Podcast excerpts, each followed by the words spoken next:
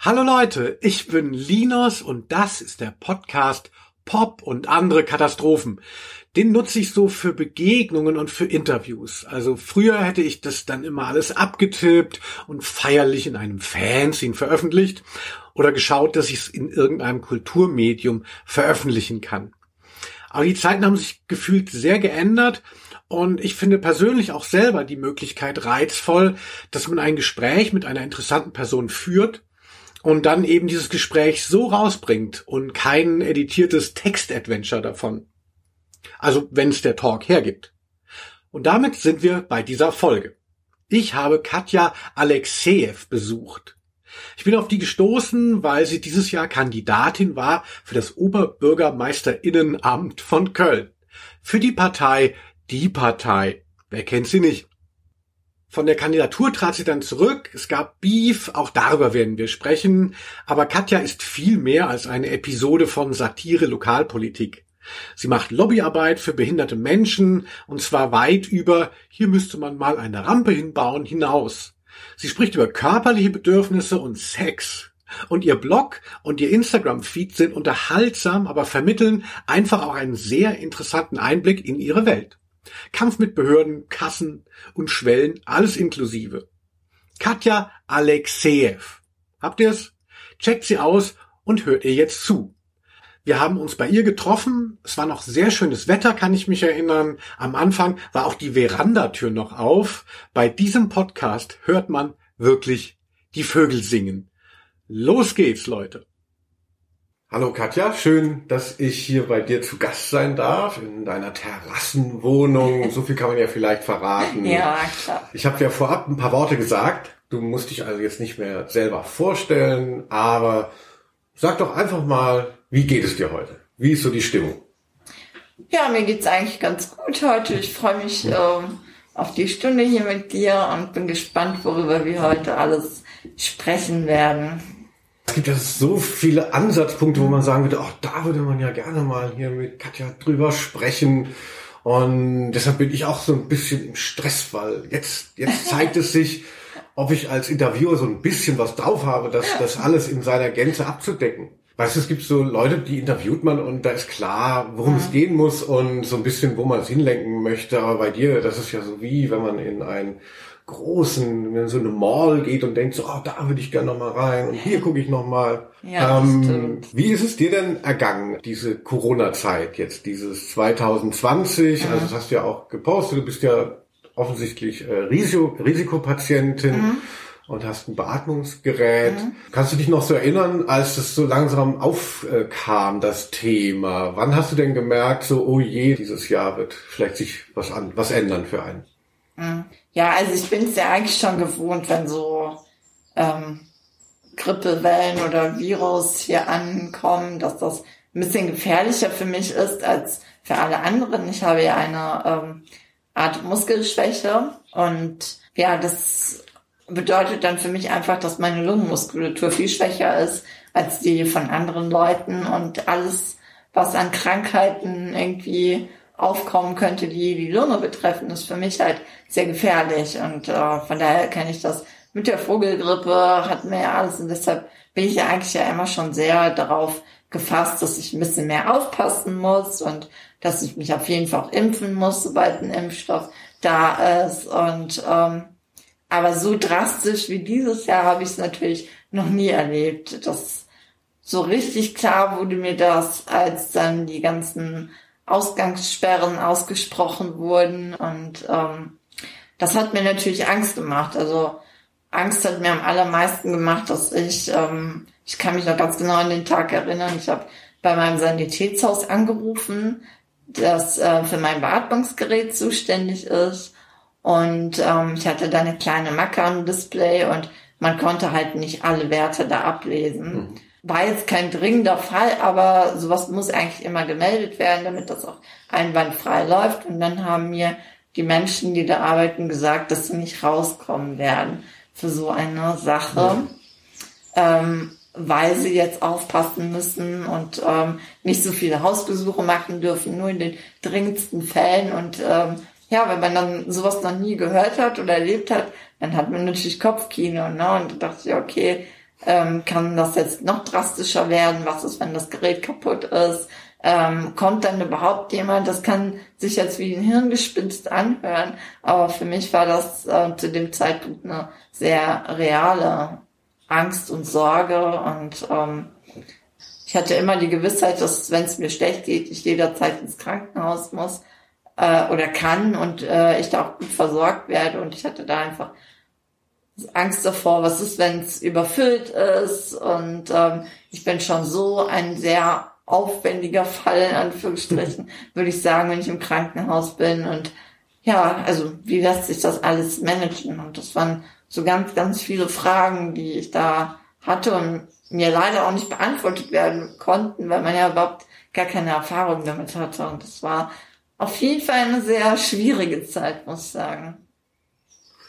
Hm. Und hat sich das dann irgendwann so ein bisschen dann auch so normalisiert? Also man hat sich ja, das haben sich ja alle dann so ein bisschen eingefunden. Also man dachte ja bei dem Lockdown kurzfristig, so ist es wie in einem äh, Endzeit-Szenario, ja, ja. vielleicht sterben jetzt die Leute ringsum und äh, die Welt geht unter und irgendwann, man merkt ja natürlich, vielleicht haben die Leute schon wieder zu viel Vertrauen gefasst, mhm. aber äh, wie ist es so, wie hat sich das so jetzt so für dich entwickelt? Also bist du noch genauso besorgt oder hast du jetzt auch schon deine Routine in dem Gefühl für Corona? Mm, ja, also ich bin nicht mehr in so Angst und Panik mehr versetzt. Ähm, ich bin da schon auf jeden Fall gechillter geworden. Allerdings muss ich sagen, dass mir das schon große Sorge macht, dass die Leute auch nachlässiger ähm, mit den ganzen Regelungen, die es ja dennoch noch gibt, auch wenn es sehr wenige jetzt mittlerweile sind, gibt es die ja trotzdem. Ähm, ja, also ich merke das halt auch immer noch an meinem Verhalten. Ich fahre sehr viel weniger Bahn, also ich bin sehr viel weniger unterwegs. Wenn ich rausgehe, dann nur, wenn ich auch mit meinem Rollstuhl dann dahin fahren kann. Und ähm, ja, ich bin halt total gerne im Wald zum Beispiel. Und ich bin letztes Mal ähm, zum Königsforst wollte ich fahren und ähm, ja, und dann waren da so viele Leute in der Bahn und die haben halt nicht ihre Masken vernünftig getragen und das ist also eigentlich so ein schöner Ausflug für mich, mhm. wurde dann zu einem richtigen Horrortrip, weil ja, man kann da halt nicht so Abstand zueinander nehmen und ähm, dann ist so mein allerletzter Strohhalm, an dem ich mich dann festhalte, ist, dass die Leute ihre ähm, Maske anziehen, wenn sie zwei Zentimeter neben mir stehen. Und wenn sie das dann nicht tun und mhm. ähm, ja, wenn ich sie dann darauf anspreche, gibt es natürlich auch ganz unterschiedliche Reaktionen. Und ich muss auch sagen, ich habe da auch nicht immer wieder Lust darauf, mich zu erklären, dass ich ähm, ja der Risikogruppe angehöre und ähm, ja, bin dann so ein bisschen traurig über diese ähm, unsolidarische Verhaltensweise einiger Menschen. Ja, so habe ich Bahnfahren dann auch erlebt. Also ich ja. habe mich auch sehr lange dann, äh, ich bin ja selbstständig und konnte mich auch äh, sehr gut rausziehen mhm. aus allem. Äh, passte mir auch persönlich ganz gut. Also ja. insofern, also es gibt ja Leute, die, die, die sind ja gezwungen, einfach die ganze Zeit unterwegs oder ja. irgendwie draußen zu sein und ich musste das nicht und habe es dann auch gerne wahrgenommen. Und als ich dann wieder irgendwie meinen Bahn gestiegen bin, habe ich dann auch gemerkt, so was das für was das für eine mentale Belastung ist. Dann immer guckt man, mhm. wenn jemand seine Maske nicht aufhat, dann immer diese ganzen äh, die ganzen Gewaltfantasien, die man dann hat. Also ja. ich fand das richtig ja. anstrengend. Ja. Gar nicht mal, weil die Bedrohungslage jetzt so so konkret war, aber sondern mhm. weil man eben dann wieder so damit konfrontiert ist, wie sehr einen das Umfeld auch letztlich bestimmt und, und ja, man kann den Leuten, die Leute sollen doch machen, was richtig ist, können sie das nicht sehen. Mhm. Ja, also ich war jetzt auch vor kurzem im Krankenhaus und konnte dann noch ähm, endlich mit einer, meiner Fachärztin, meiner Lungenfachärztin sprechen und ja, sie hat mich ein bisschen beruhigt, aber auch auf der anderen Seite nicht. Sie hat ja gesagt, es gibt ja diese leichten ähm, Fälle. Da ist sie sich ganz sicher, dass ich da das packen werde. Aber wenn es mich halt dann doch ein bisschen härter erwischen sollte, dann kann sie halt eben für nichts mehr garantieren, weil wenn ein Mensch ohne Behinderung oder Vorerkrankung dann in so einem Fall auf eine Beatmung angewiesen ist, dann kann sie halt eben auch nicht sagen, was ist dann, wenn derjenige schon bereits seit Jahren an der Beatmung ist. Ja, und dann frage ich mich natürlich, okay, ähm, der Winter ist jetzt im Anmarsch, mhm. ne? Und ähm, wenn da jetzt Leute mich sich mal äh, Gedanken machen, ähm, solidarischer zu handeln, dann ähm, ja, macht mir das schon so ein bisschen Sorge. Ja, gell, wir sitzen jetzt hier und es ist noch so schönes Wetter draußen. Ja. Zwitschern die Vögel, aber man hat ja so eine wahnsinnige Unheilsahnung für Herbst und Winter, genau. die sich hoffentlich nicht so erfüllen wird. Ja. Also die letzten Winter waren ja auch so sehr mild, also vielleicht ist es ja auch ein bisschen äh, nicht so schlimm. So viel mal dazu, Katja. Genau. Genug Untergangsszenarien, alle, die jetzt schon deprimiert sind. Ähm, äh, es gibt auch äh, spannende Sachen oder aktive Sachen, die passiert sind. Denn du hast ja dieses Jahr auch kandidiert für den ähm, äh, für das Bürgermeisteramt äh, von Köln. Ja. Für die Partei, die Partei. Bevor wir dazu zu sprechen kommen, du bist es ja leider nicht geworden. Also nee. du standest ja dann gar nicht mehr zur Wahl. Also es wäre sicherlich knapp geworden. Ähm, ich war ehrlich gesagt, ich war ja jetzt gar nicht mehr in Köln. Das ist vielleicht keine Entschuldigung, aber ist, ist weiterhin jetzt Henriette Reker? Die Wahl war ja schon. Ähm, nee, es ist jetzt Stichwahl zwischen Kosziski und Reker. Aha. Genau, jetzt am 27. genau wird das entscheiden. Zwischen ah. den beiden, ja. Ah. Stichwahl. Stichwahl, ja. Mhm. Gut, wenn ihr das hört, wenn ich das geschnitten habe, ist wahrscheinlich schon, ähm, äh, Irgendwer ist, ist es alles schon entschieden, genau. Aber ähm, bevor wir auf diese, auf diese Ereignisse rund um deine äh, Wahl und deine Abdankung kommen, würde ich nochmal fragen, die Partei, ne, lustiger Verein, wie bist du dazu überhaupt gekommen? Also wann und wie, wie hat sich das ergeben? Also Boah, das ist vor, oh Gott, ich glaube vor zwei oder drei Jahren. Das ist ähm, passiert. ähm, meine damalige Freundin, die hat ja schon ein paar Mal Kontakt gehabt zu Parteimitgliedern und fand das immer ganz gut und ähm, hat sich halt immer darüber beklagt, dass ich so unpolitisch bin, dafür, dass ich ähm, eigentlich ja sehr viele politische Themen zu besprechen habe. Und ja, und ich muss sagen, ich habe zwar immer gewählt, aber so darüber hinaus war mein politisches Engagement nicht wirklich groß. Wobei ich sehe das jetzt alles anders. Mein Content auf Instagram und auf meinem Blog und so, das ist auch politische Arbeit. Wahnsinnig, oder? Also. Genau. Und ähm, ja, und dann hat sie halt gesagt, hat sie mir ganz viele Sonneborn-Videos gezeigt und ich fand das eigentlich mal ganz witzig und ja, dann hat sie mich gefragt, ob wir mal da nicht vorbeischauen wollen und ähm, ja, das war so mein Einstieg in die, in Anführungsstrichen, Politik. Genau, und ähm, ja, habe mich dann nach einer Zeit sehr wohl gefühlt da und ähm, ja, habe dann auch ziemlich schnell den Posten als Antidiskriminierungsbeauftragte bekommen. Das fand ich eigentlich auch ganz gut und ähm, ja, also eine Zeit lang hat das auch wirklich großen Spaß gemacht. Hast du die Partei vorher gewählt? Das gibt's ja schon länger oder? Ähm nee, gewählt habe ich sie nie. Also davor nicht. Aha. Nein, muss man ja also, nicht. Also.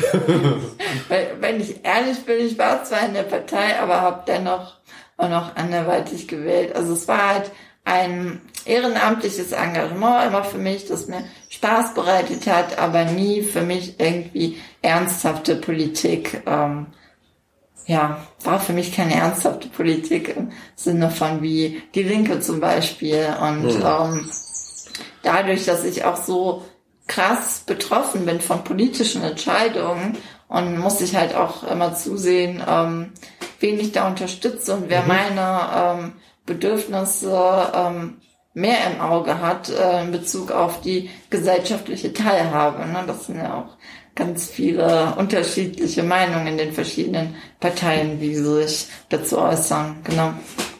Das stimmt, das klingt ja sehr vernünftig. Das ist jetzt ein Hat Geheimnis, ja. das verrate ich euch. Ja, also ähm, eben, also man, man, man unterschätzt ja auch immer gerade auch so in so bei kommunalen äh, Sachen, dass es ja nicht nur um Ideologien geht ja. und was hat Merkel gemacht, sondern dass es ja tatsächlich um ja. konkrete Projekte gibt und, und gerade auch sowas wie Inklusion, da gibt es ja genau. sicherlich ganz unterschiedliche Ausprägungen, wie das eine Partei äh, ja. wahrnimmt und was sie daraus machen will oder auch nicht. Mhm. Gut, so, also du warst in die Partei und das war ganz nett, du bist so wie in so eine Sekte eingeführt worden. Hier Genau. komm doch mal mit, das wird dir gefallen und lauter super Leute, wir haben ertragen all dieselben Klamotten und so. Man hat dich ja auch in dem äh, Parteioutfit gesehen, Mhm. obwohl es sind gar nicht mehr so diese äh, es waren ja am Anfang nur so die billigsten C&A ähm, grauen Anzüge und Genau. diese rote Krawatte. Du, du sahst etwas schicker aus. äh. Ja, das war, das war mir immer wichtig. genau, ich, ich liebe Humana und da kaufe ich immer sehr gerne Ja. ein und äh, fand es dann da schöner als beim C&A. Humana. Gibt's das noch in Köln hier? Ja, Ähm, gibt's ganz viele Filialen. Eigentlich, ich liebe die Vintage-Ecke. Genau. Ich war da früher auch immer, aber bei der am Rudolfplatz, der war doch dann irgendwann weg. Äh, Ähm, nee, ich glaube, der ist da immer, also Rudolf Neumarkt dazwischen irgendwo. Ähm, aber ich mag den in der Südstadt zum Beispiel lieber, genau. In der Severinstraße heißt die, glaube ich. Das ist auch nochmal eine. ah ja. Also wer, wer jetzt denkt, so was betrifft mich ja nicht, aber wir sind beide sehr gut gekleidet und ihr sollt euch ähm, äh, an unseren Tipps orientieren.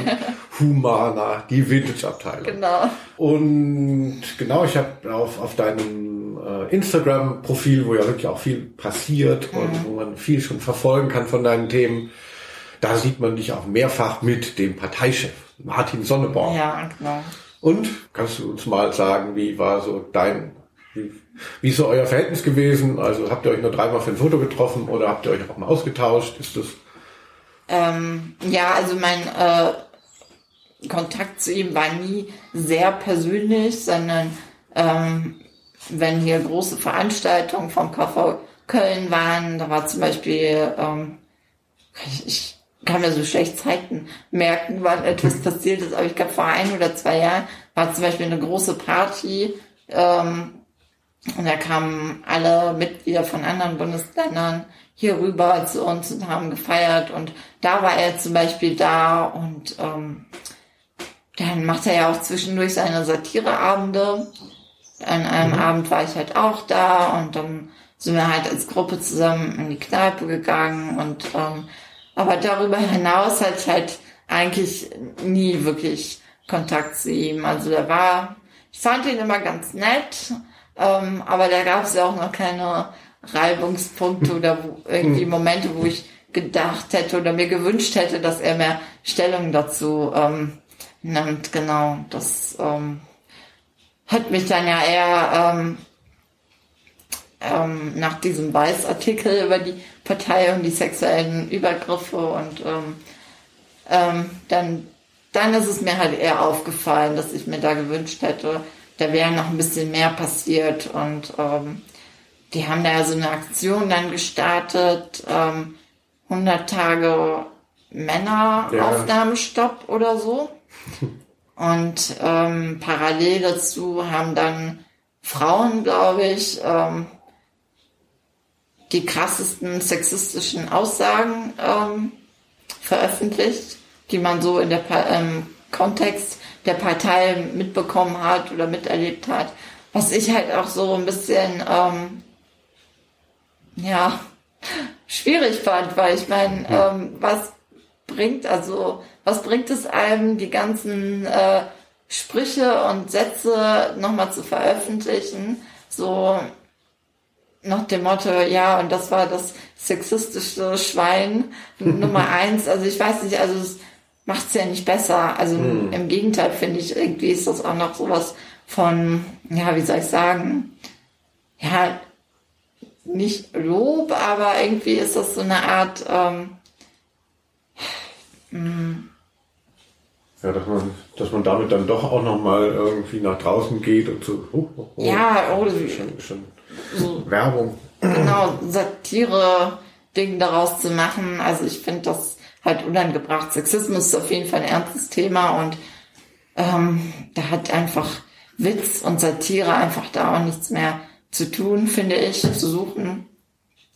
Und ähm, ja, und mehr habe ich da ehrlich gesagt auch nicht erlebt. Ähm, Gegenmaßnahmen würde ich sagen. Ich habe auch, ähm, nachdem ich auch zurückgetreten bin, habe ich auch mehrfach äh, Martin Sonneborn ähm, verlinkt. Und ähm, ich bin mir eigentlich ziemlich sicher, dass er es gelesen hat und mitbekommen hat. Und ähm, vor allem, weil, weil der KV Köln auch im relativ engen Kontakt auch zu ihm steht. Und das war auf jeden Fall Thema. Ähm, da bin ich mir ziemlich sicher. Und es wurde nie reagiert. Ja. Bestimmt, ja. Also ich kann da ja gar nicht so, äh, kann ja gar nicht so eine Innensicht, aber natürlich ja. für mich von außen und auch in meinem Interview damals hatte ich schon, ich war ja auch ein bisschen enttäuscht, dass er das nicht so zu seinem Thema macht und mhm. da irgendwie seine Position nutzt, um da der könnte ja ganz viel in der Partei äh, bewirken, wo, wo die Leute vielleicht im Kleinen ganz hart arbeiten äh, müssen, um da was zu äh, bewirken. Da könnte er von oben, weil viele ja auf ihn schauen, auch eben, ja, eben. diese komischen Dudes, da könnte der viel zu Raison bringen und das will er aus irgendeinem Grund nicht und er kann, das kann auch nicht zugegeben werden, dass es da ein Problem gibt. Und dadurch, finde ich, verschleppt sich da einiges, beziehungsweise aber gut, also so, äh, so interpretiert er das und naja, so ist es wohl. Ja. Aber ähm, hast du denn als Antidiskriminierungsbeauftragte dann auch da irgendwie tätig werden können oder hat sich da gar nichts, äh, also hattest du dann viel zu tun, kamen die Leute dann dauernd oder äh, wie war so diese Funktion? Nein, also viel, so richtig viel zu tun gab es nicht. Es gab halt immer mal wieder Fälle, wo sich Menschen an mich gewandt haben, weil sich der ein oder andere oder die eine oder andere, es waren auch Frauen, die sexistisch äh, sich verhalten haben, mhm. nicht nur Männer, ähm, das war beiderseitig. Und ähm, genau, also ich fand es halt auch immer so krass, dass mir das gemeldet wurde, aber immer gesagt wurde, ja, aber ich möchte jetzt nicht, dass du da aktiv wirst, weil ich habe da ja keinen Schaden von getragen. Ich möchte einfach nur, dass du das weißt, du das im Auge hast und ähm, ja, also da bin ich halt auch anderer Meinung. Also man muss nicht erst einen Schaden davon tragen, um etwas gegen Sexismus unternehmen zu können. Und ähm, ja, und ich habe das dann halt natürlich auch immer dem Vorstand, also ich war ja dann in dem Sinne auch eng mit dem Vorstand verbunden und habe das dann auch immer so weitergeleitet und ähm, ja, dann hat man sich vielleicht noch irgendwie was ausgedacht, wie man etwas schreiben könnte und dann hat man mich gebeten, etwas vorzuformulieren und dann habe ich es getan und dann weggeschickt und dann wurde da nicht drauf reagiert und irgendwann, also es war einfach nur frustriert, weil ich dann dachte, hm. okay, also warum gibt es dieses Amt, wenn dann doch so viel von einem bestimmten ähm, Vorstandsmitglied dann abhängt, der sowieso nicht aktiv dabei wird und ähm, mir dann auch die Hände gebunden sind, ähm, ja, war es halt einfach nur noch frustrierend irgendwann. Und hat das dann auch zu der Entscheidung geführt, dass du dann, also du wurdest Kandidatin für das Bürgermeisterinnenamt und äh, das war, glaube ich, wenn ich es richtig, das war so im, im März. Ja, oder? Genau, das war dann ja. auch, das muss auch total verrückt gewesen sein. Da kam ja Corona und ja. du wurdest Bürgermeisterin quasi genau. in Spee ja. schon. war es beides gleichwertig oder?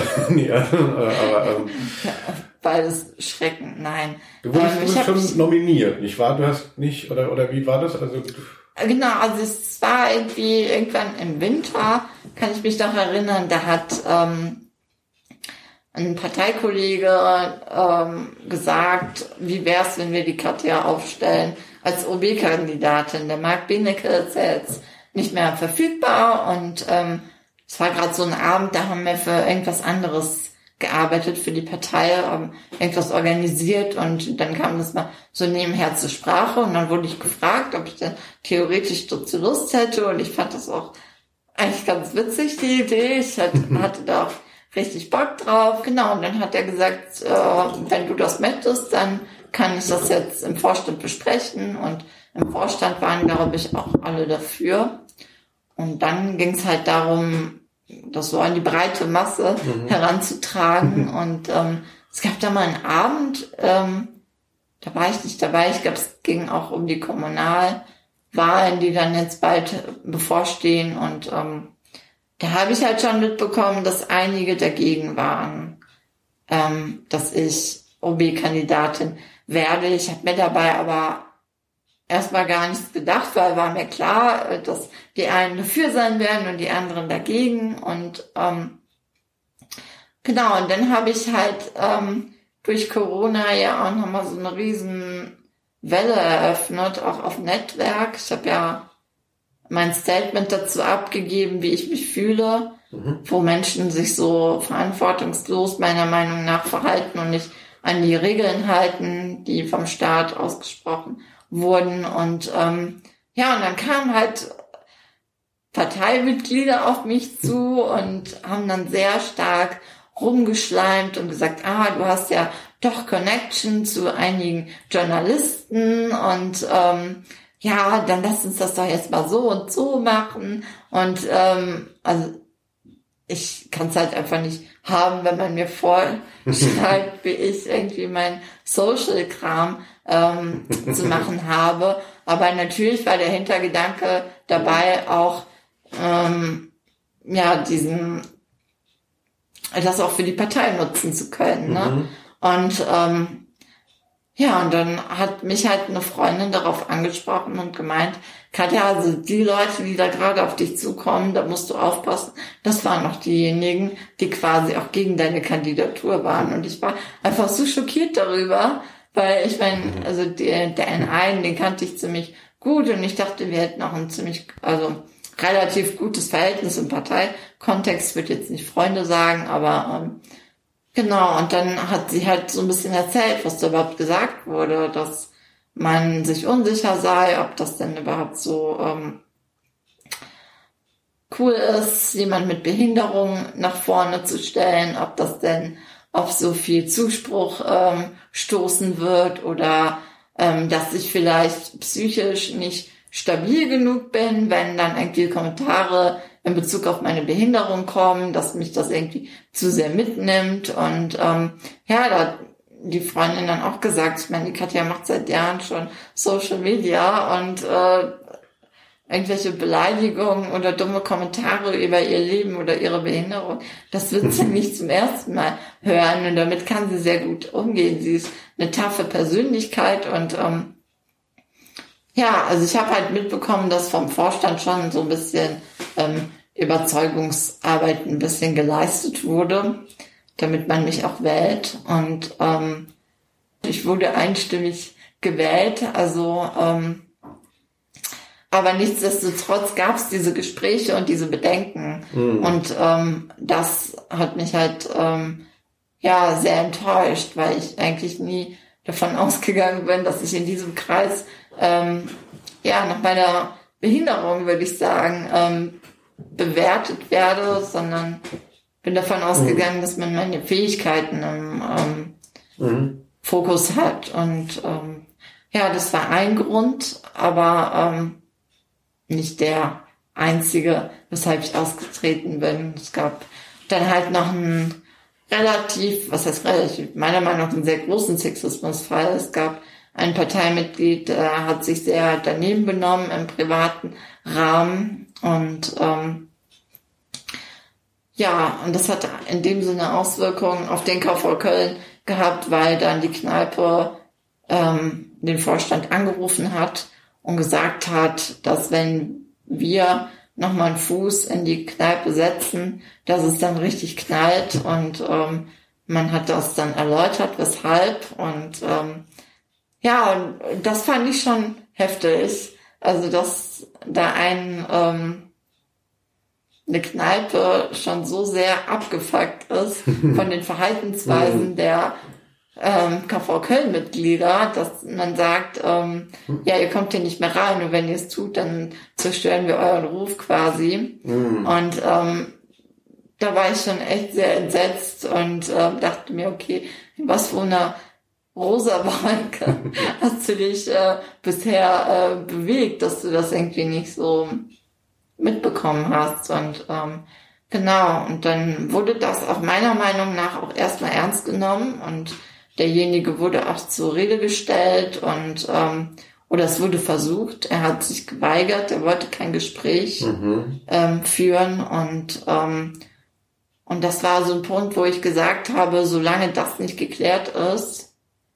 ähm, möchte ich mit dieser Person keinen Wahlkampf führen, Mhm. ähm, weil ich weiß, dass es da Frauen gibt, die ähm, ja ihn auf unschöne Art und Weise kennengelernt haben und ich äh, mit meinem feministischen Kontext Mhm. auch äh, auf Social Media und meine Einstellung möchte mich halt nicht mit ähm, dieser Person dann irgendwie auf Fotos sehen lassen oder ähm, generell Wahlkampf führen und ähm, habe dann gesagt, dass ich möchte, dass ähm, derjenige zu, also sich zurückhält, bis das geklärt ist und ähm, da waren auch alle derselben Meinung, aber man konnte ihn nicht dazu bewegen. Mhm. Wenn du das Video gesehen hast, was Mhm. ich gepostet habe, ähm, letzte oder vorletzte Woche, da hat man ja auch rauslesen können, wie man den Menschen da so ein bisschen in Schutz genommen hat. Das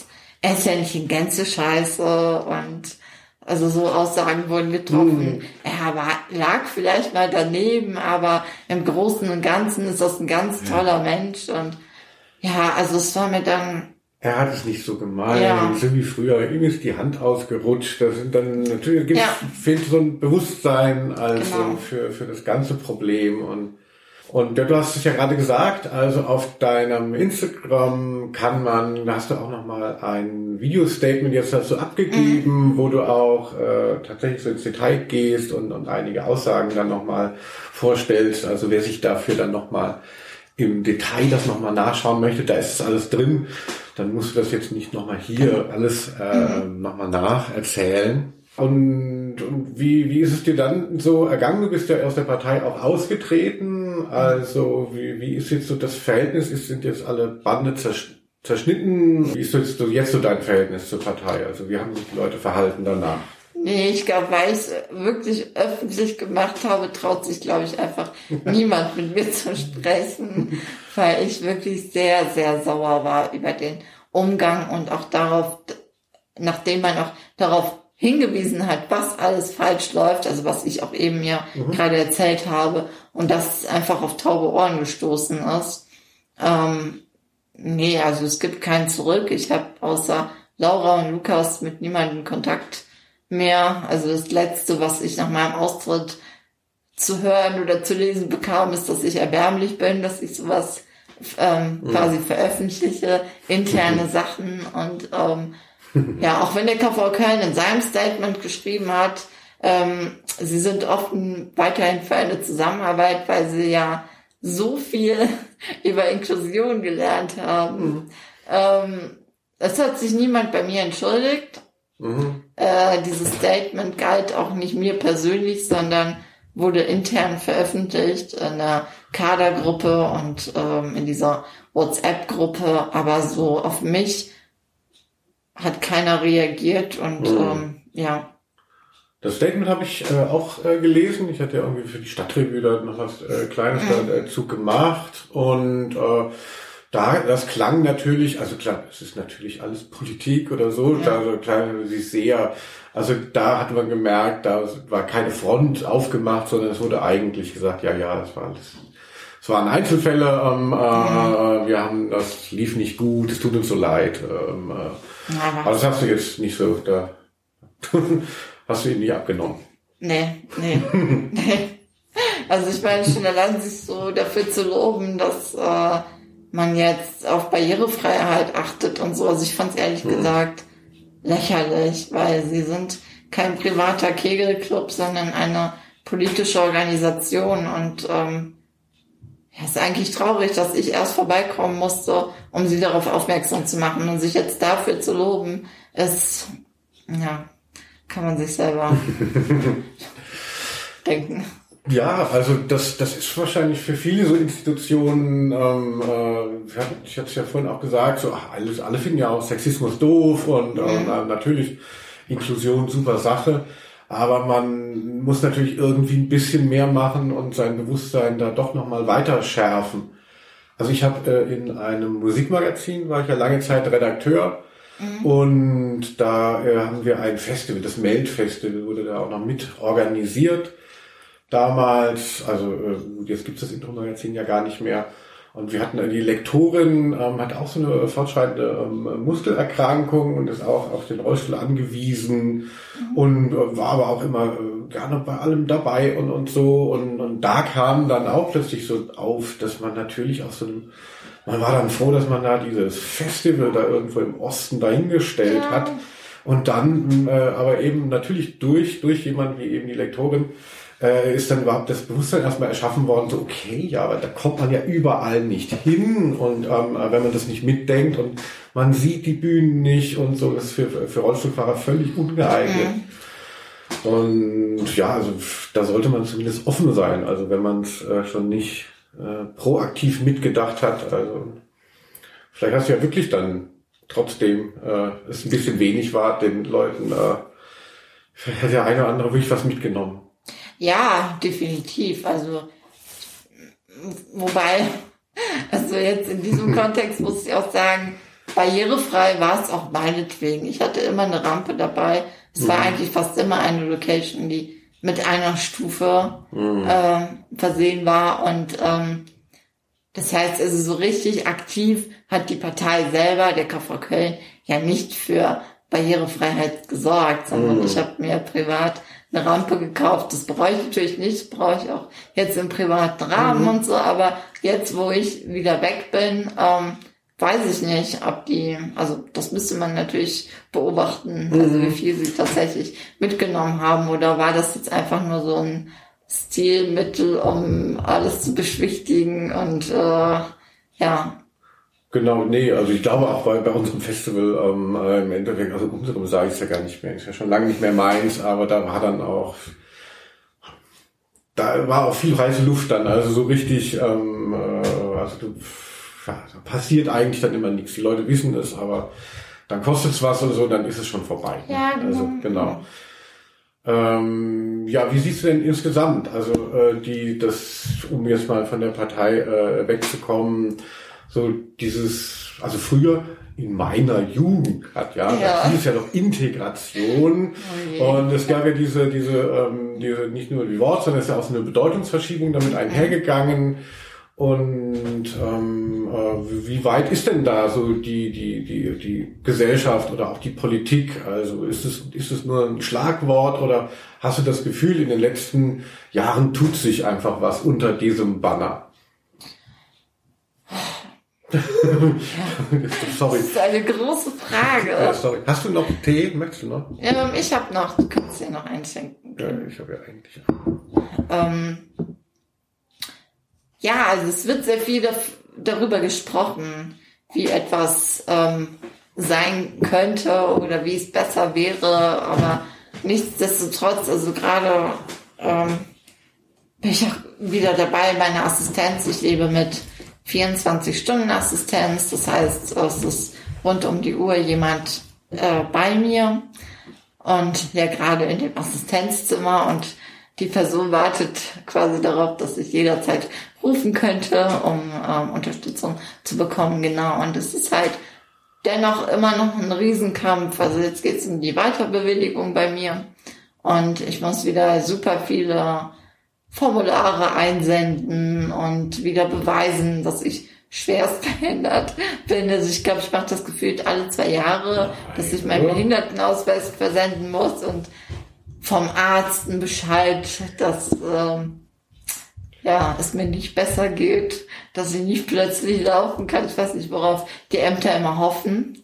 Aber ähm, genau, es ist, was ich damit sagen möchte, ein wirklich selbstbestimmtes und würdevolles Leben als Mensch mit Behinderung führen zu können, da ist noch sehr viel Kampf mit verbunden. Und ähm, das hat meiner Meinung nach mit wenig Inklusion zu tun. Also wenn Leute darum kämpfen müssen, mhm jederzeit auf Toilette gehen zu können, wann sie es möchten und nicht, weil man für sie Zeit hat, wie es in einem Behindertenwohnheim zum Beispiel sein könnte, wo ein Mensch oder zwei Menschen für mehrere Bewohner zuständig ist. Ähm, ja, das hat meiner Meinung nach wenig mit würdevollen, selbstbestimmten Leben zu tun, solche Wohnformen. Und da bin ich natürlich sehr froh darüber, dass ich hier in meiner eigenen Wohnung leben kann. Und ähm, aber nichtsdestotrotz heißt es alle zwei Jahre doch mal wieder einen kleinen Kampf zu führen und ähm, um das weiterhin bewilligt zu bekommen. Das wusste ich gar nicht. Also ähm, wie gesagt, meine Freundin da aus dem aus dem Betrieb,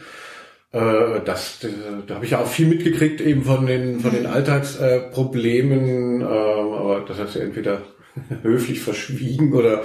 das finde ich ja total bescheuert. Also. Aber wie ist es denn, also da weiß ich, dass immer das Problem auch war, diese Assistenz überhaupt äh, ähm, zu casten, also dass man mhm. genug hat. Äh, bekommst du irgendwie dann die Assistenten äh, ähm, äh, vom, vom Amt oder musst du letztlich, bist du selber Arbeitgeber und, und ähm, musst die auch immer wieder einstellen und wenn einer ausfällt, musst du wieder jemand neuen äh, mhm. anlernen?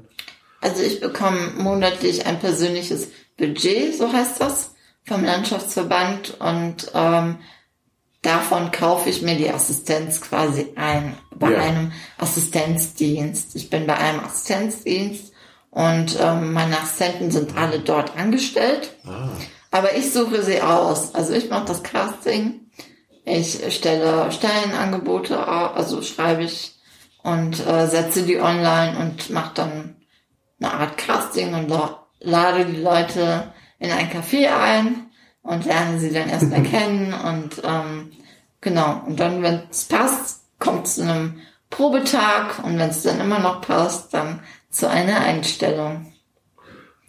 Und ähm, äh, wie ist so dann äh, insofern die Trefferquote? Also ich, ich konnte mich da eben, weiß noch, dass immer das Problem war, dann hörte irgendwie jemand auf und dann waren immer Lücken und dann waren irgendwelche Leute, die dann noch irgendwie, was weiß ich, in, in der Pflege dann arbeiten wollten. Das waren dann schon auch, ich war dann schon über 50 und ähm, äh, dann, also jetzt nichts dagegen, aber ähm, ja. äh, aber sind Leute so auf dem auf dem letzten Bildungsweg dann äh, völlig ohne irgendwie Verständnis und und ähm, also ich kann mich erinnern, es war so anstrengend, da dass sie gutes Personal zu bekommen. Ja. Ist das für dich auch so oder?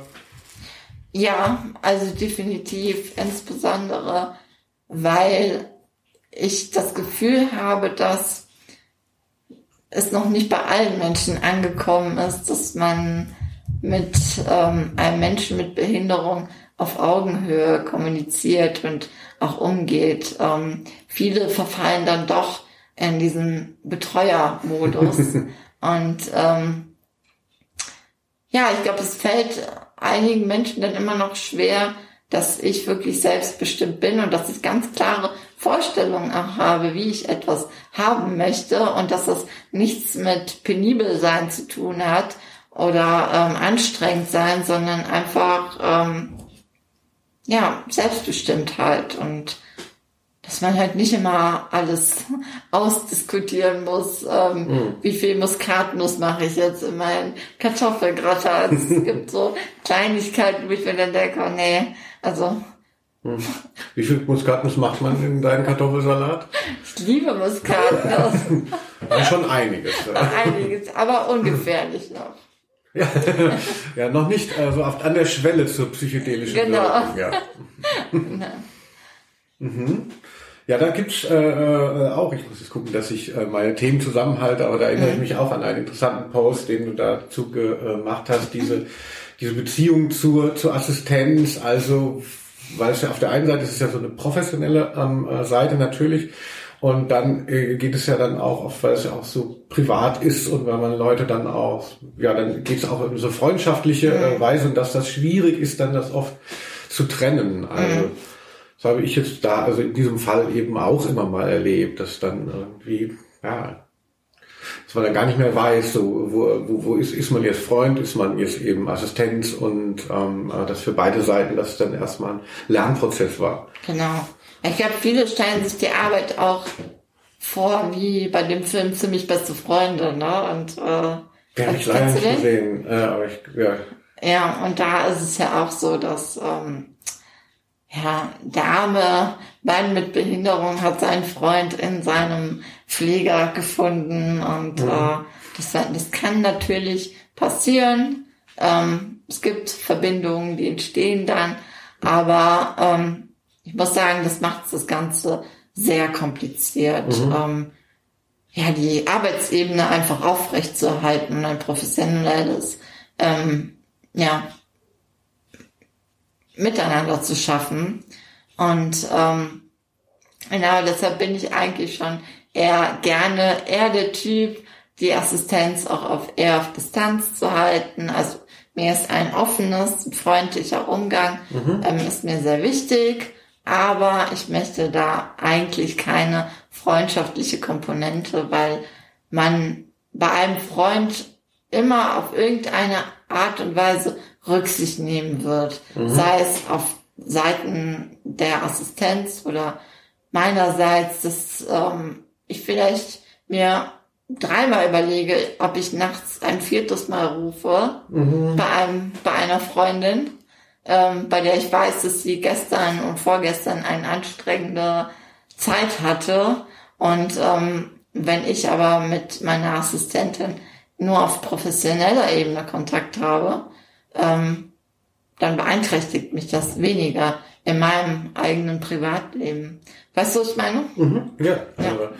Also, finde ich, finde ich sehr äh, vernünftig. Also, ja. äh, weil diese, diese Verstrickung, genau wie du sagst, das fühlt sich dann einmal irgendwie ganz gut an, aber auf der anderen Seite hast du dann auch wieder so Verbindlichkeiten geschaffen, die mhm. dann im, in so einem anderen Alltag dann wahnsinnig viel verkomplizieren können. Genau. Du hast ja vor, vor Instagram hast du ja auch einen Blog gemacht, mhm. nicht wahr? Also so, die Älteren werden sich erinnern, so junge Leute, so Blog, was redet ihr, äh, Boomer, und so, nee.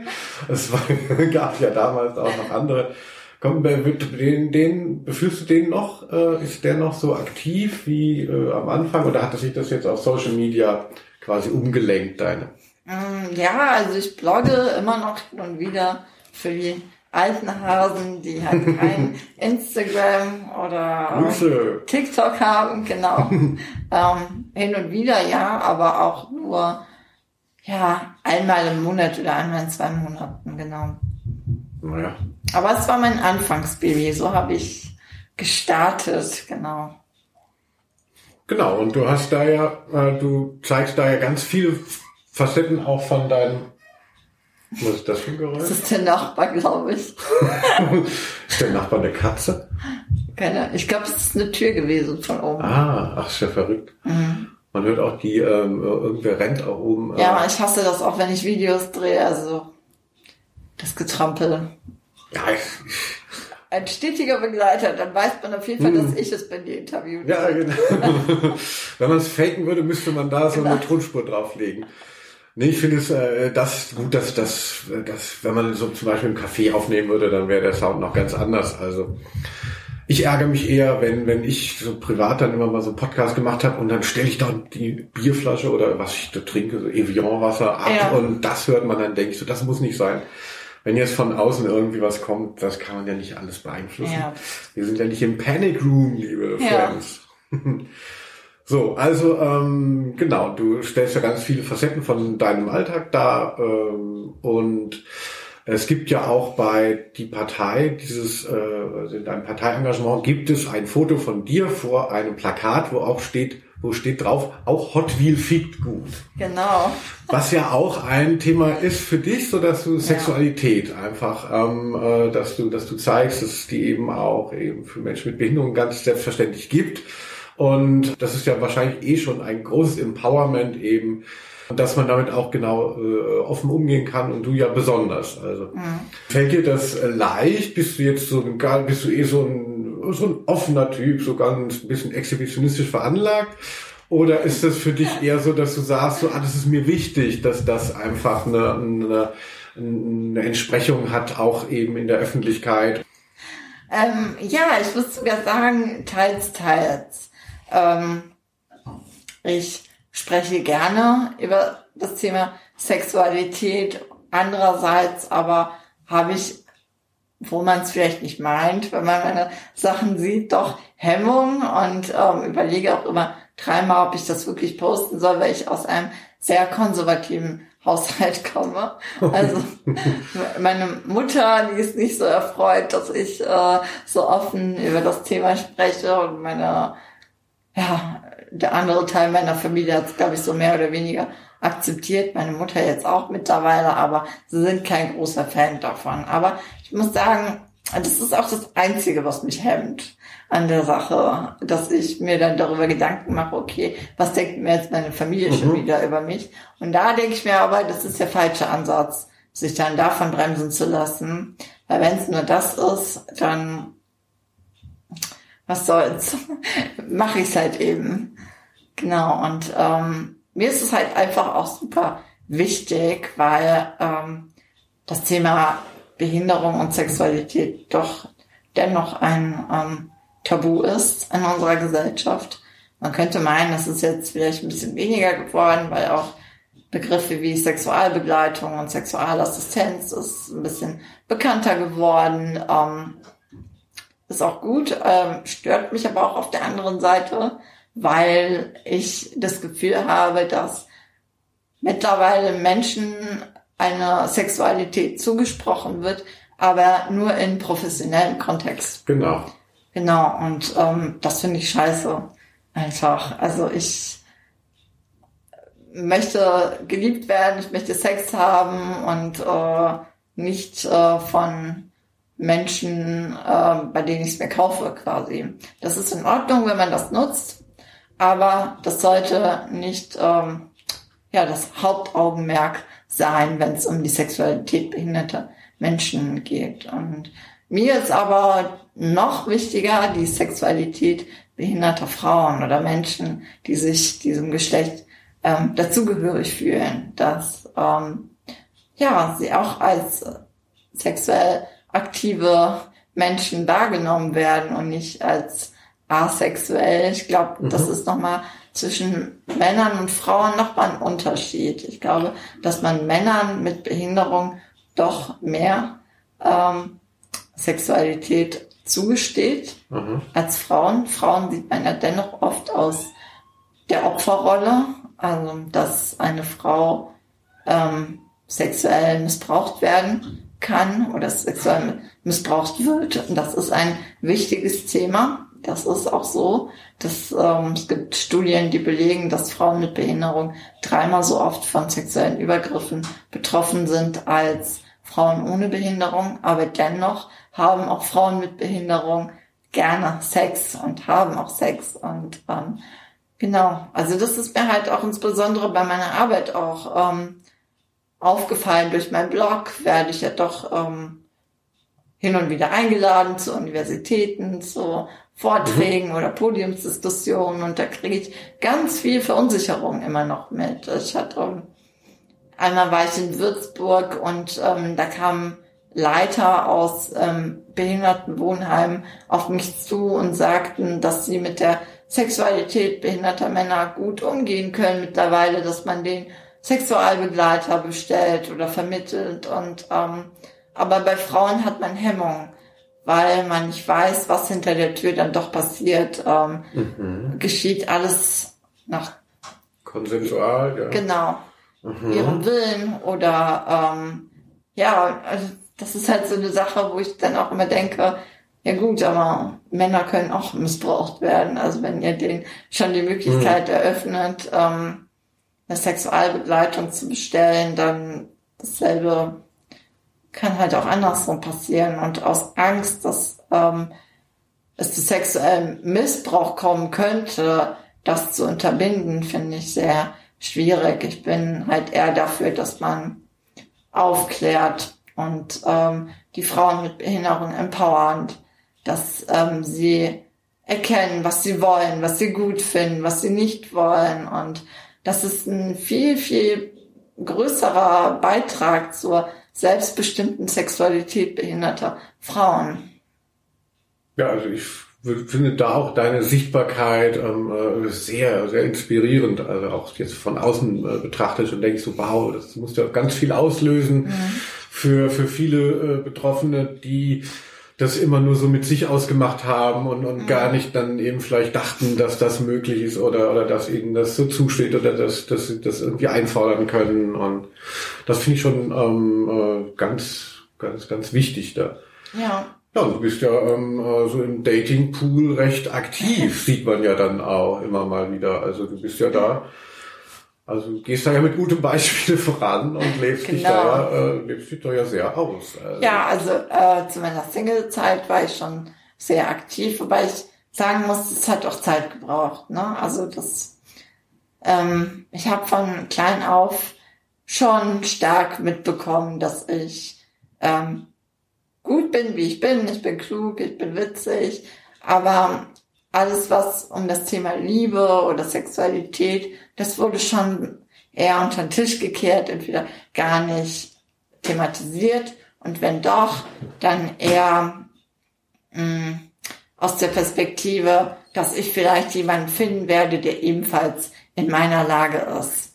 Und ähm, natürlich, das ist auch nicht schlecht, ähm, ähm, eine Beziehung zu einem Mann mit Behinderung zu führen, aber es wurde halt eher so abgetan, als hätte ich nie äh, die Möglichkeit oder werde sie nie bekommen, mit einem Mann ohne Behinderung zusammen zu sein oder dass sich generell ein Mann ohne Behinderung für mich interessieren würde. Und ähm, das hat mich sehr, sehr lange begleitet und ähm, mir auch das Leben schwer gemacht, muss ich sagen. Und also ich war nicht immer so ein taffe Persönlichkeit, die gesagt hat, das ist mir alles egal, sondern Mhm. habe mich schon auch eine Zeit lang davon ähm, ja beeinflussen lassen.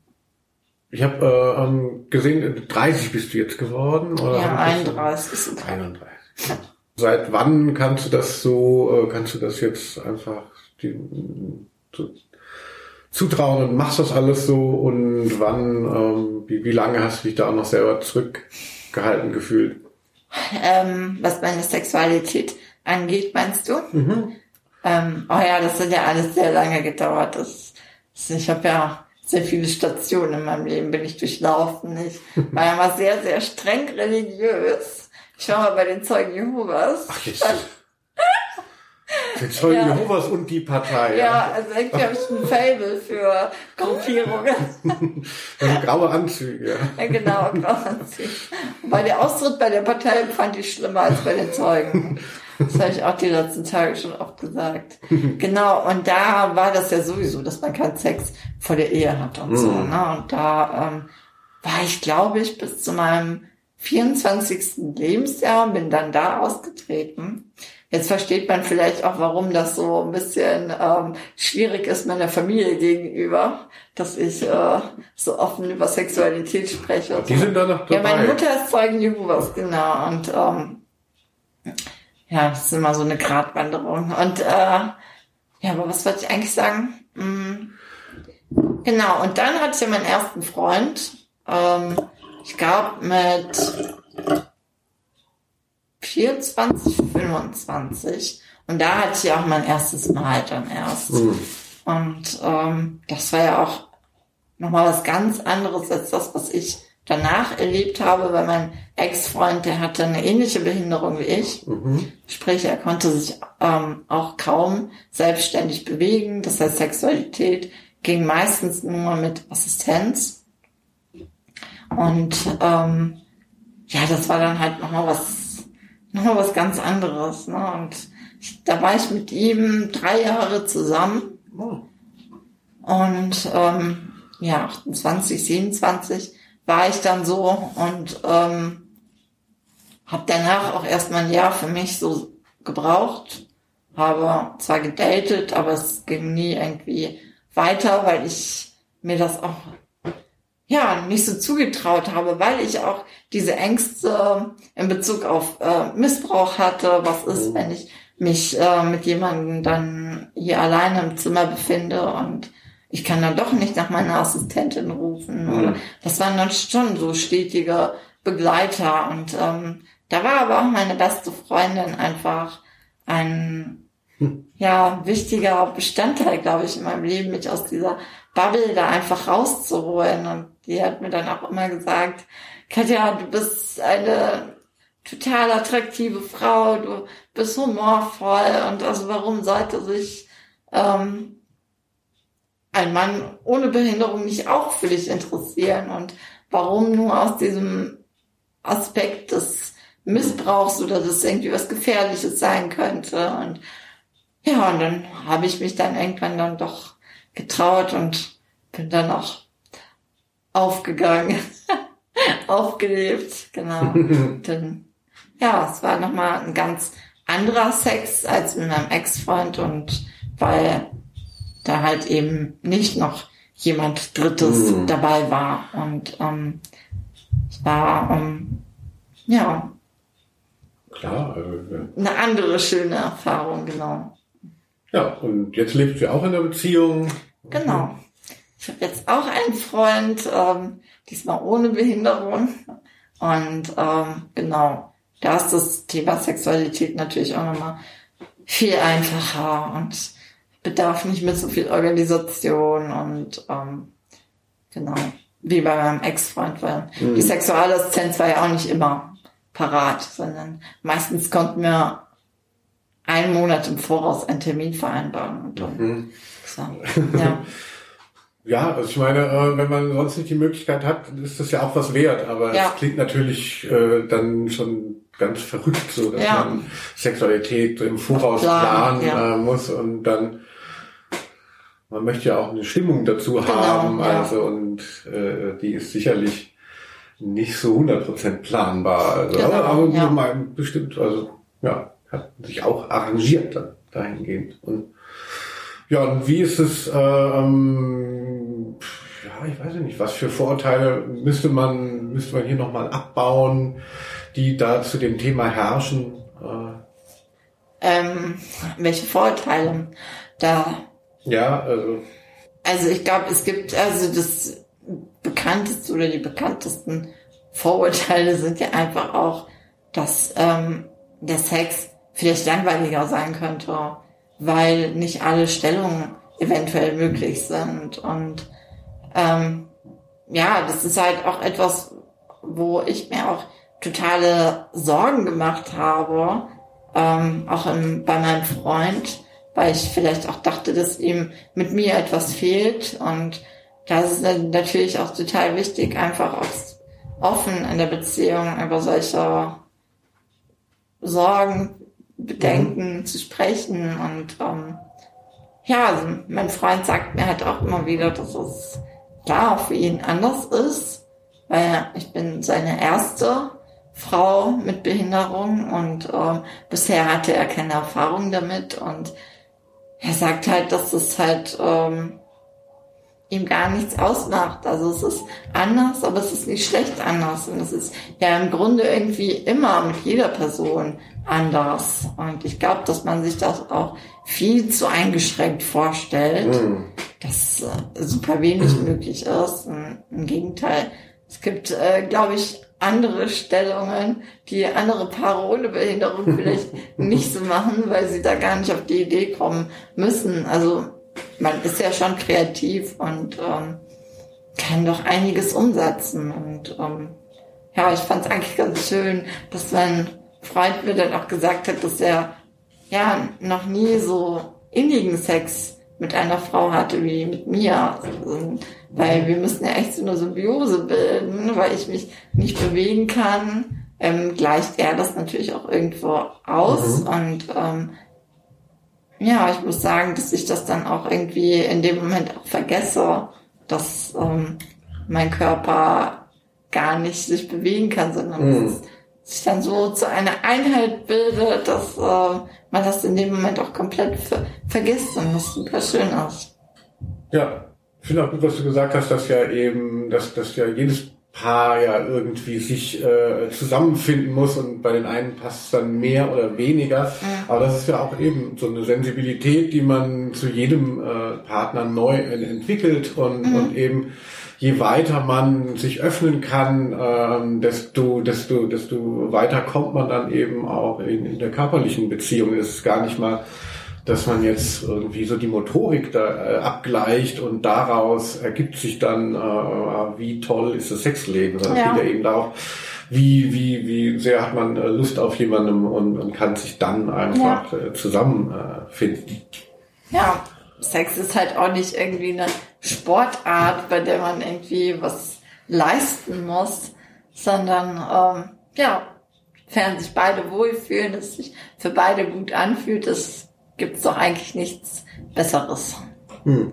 Und gibt es dann ganz viele ähm, äh, jetzt auch behinderte Frauen, die dann dir schreiben und, und, und sich freuen über dein Engagement oder predigst du so in so von der Kanzel und weißt gar nicht so was so was ankommt? Wie ist so das wie ist so das Feedback, was auf deine ganze Arbeit ist es ja auch ein Stück weit. Also Ja. du machst ja auch ähm, letztlich Öffentlichkeitsarbeit für ganz Ja. viele wichtige Sachen, auch wenn es private Sachen sind.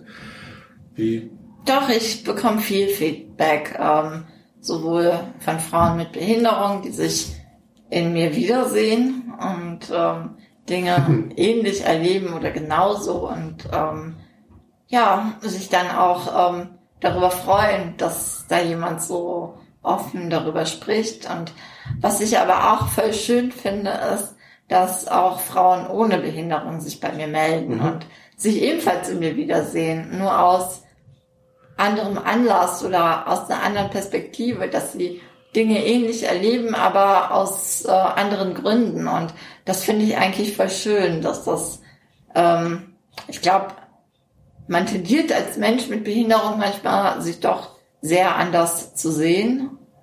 Und ähm, weil man das von außen vielleicht oft mitbekommt, aber im Grunde ähm, ja, haben wir doch alle dieselben Sorgen, Ängste, Bedenken, auch gerade in Bezug auf Liebe und Partnerschaft. Ja, also ich bin ja jetzt ein Typ, äh, äh, ich kann mich auch in äh, vielen Ja. deiner Aspekte äh, und so wiederfinden, äh, in irgendwelchen Stories. Ähm, äh, also eben. Äh, Ja. Und ja, es gibt noch so einen Aspekt, hast du ja auch noch mal aufgegriffen, äh, dass, dass, dass es noch so eine Ignoranz gibt äh, gegenüber deinem jetzt nicht behinderten Freund, dass, dass man dann denkt, so ja, irgendwas, was, was das, also dass man diese, diese Paarung, wir haben ja schon darüber gesprochen, dass das die von außen dann den Leuten als irgendwie äh, erklärungsbedürftig Ja. so vorkommt. Also so, bitte sag doch mal, was ist jetzt hier los? Ja. Dass man da nicht sagen, äh, dass man da nicht per se erstmal davon ausgehen kann, dass es so ist. Also. Ja, genau, das stimmt. Also, ich habe das ja von meinem Freund mitbekommen, ähm, Reaktionen aus seinem Bekannten- und Freundeskreis. Am Anfang war das noch alles total cool und äh, waren sie alle neugierig darauf, was gibt's Neues zwischen uns beiden. Und ähm, als es dann darum ging, dass es halt doch ernster wurde, da waren doch die ein oder anderen Menschen ein bisschen verblüfft oder äh, irritiert. Ähm, zumal mein Freund sehr viel Sport macht. Ähm, ähm, Rennrad fährt er und ähm, der läuft, ähm, macht manchmal auch an einem Marathon, nimmt er teil und also ist halt schon sehr sportlich, der gute Mann. Und ähm, das ist so, ich glaube, das Irritierendste, was die Leute finden, dass äh, mein Freund mit mir zusammen ist, obwohl er halt so eine Sportskanone ist. Und ähm, dann auch so Sachen zu hören bekommt, wie, ja, meinst du denn nicht, dass zu dir eine Frau passen würde, die ähm, mit dir laufen könnte oder Fahrrad fahren und ähm, Das ist ja richtig fies schon. Genau, und eigentlich. ich denke mir auch so, ja gut, also selbst wenn ich laufen würde, das würde noch lange nicht bedeuten, dass mit meinem Freund, wie er es manchmal tut, 400 Kilometer in der Woche fahren würde. Also da, ähm, mein Freund ist ein bisschen gestört, was das angeht. 400 Ja, Kilometer, ähm, ja, das ist ja... Also das würde ich wahrscheinlich auch gar nicht ähm, selber machen. Also ich bin jetzt irgendwie, ich Mhm. gucke keine Fahrradfahrer an und denke mir so, ach, könnte ich nur. Also, ja, oder wir waren letztens auf einer Feierlichkeit, da kam eine Frau zu ihm und sagte, ähm, ja, du, du hast es ja schon nicht einfach, oder? Ähm, sie hat ja Assistenz, das ist immer irgendwie jemand in der Nähe, das ist doch bestimmt total schwierig für dich. Und ähm, wie ist das denn überhaupt? Wie ist ihre Lebenserwartung? Also sie hat mich mit der Beatmung gesehen natürlich und ähm, gleich den Tod, äh, glaube ich, verbunden mit mir und gesagt dann irgendwie, ja, wie ist denn ihre Lebenserwartung äh, und ähm, könnt ihr denn überhaupt Kinder kriegen? Und ähm, ja, ist jetzt sehr äh, intim, die Fragen sind die, aber ganz ehrlich, die anderen fragen sich das hier und ich äh, bin so mutig und stelle die Fragen. Aber, aber hübsch ist sie, hübsch ist sie. Und dann denke ich mir so, boah, Leute, äh, also mein Freund tut mir dann auch immer total leid, weil er er musste sich ja noch nie für eine Beziehung irgendwie rechtfertigen, Mhm. warum er mit äh, einer Frau zusammen ist. Und jetzt wird er quasi in diese Mhm. Rolle geschubst und ähm, es ist einfach so unnötig. Also ich finde das so furchtbar, dass ähm, Menschen, wenn sie mich dann sehen, dass sie wirklich tatsächlich das gerade in mir gesehen haben und nicht irgendwie das hinterfragen und sagen, okay, die müssen sich ziemlich gut verstehen, irgendwas ist da bei denen, ähm, was super gut matcht und ähm, keine Ahnung, stattdessen werde ich äh, mit, äh, ja, in dem Fall Tod und Elend verbunden. Das sind jetzt keine äh, alltäglichen ähm, Reaktionen, das muss ich dazu sagen. Aber das sind so quasi die krassesten, die ich seit der Beziehung zu meinem aktuellen Freund erlebt habe. Kann sich auch jeder nochmal selber so hinterfragen und dass man da so viel, äh, da so Einblick bekommt und dann einfach auch, ja, also auch was draus machen kann. Äh, Katja. Ja. So, ich glaube, ich habe dich jetzt hier genug äh, gelöchert. Ähm, äh, gibt es noch etwas, was du, was du gerne loswerden äh, möchtest hier? Weißt du, zum Schluss, die Leute, die bei so einem langen Podcast zum Schluss noch dran sind, Grüße, die wollen es wirklich wissen. Also. Ja, ich würde mir halt einfach wünschen, dass in unserer Gesellschaft Frauen mit Behinderung, alle Menschen, die sich diesem Geschlecht zugehörig fühlen, auch als solche wahrgenommen werden. Genau, das ist so mein Wunsch an die Gesellschaft. Sehr gut, das stelle ich vielleicht ganz vorne an nochmal dann. Genau. Als ich, genau, also Ja. Ich finde, das kommt auch sehr rüber ähm, bei allem, was du machst und was du ausstrahlst. Und das ist halt einfach was, was Verbreitung finden äh, müsste, noch viel mehr. Danke. Toll, dass du das machst. Dankeschön. So, Okay. und jetzt nehmen wir auf.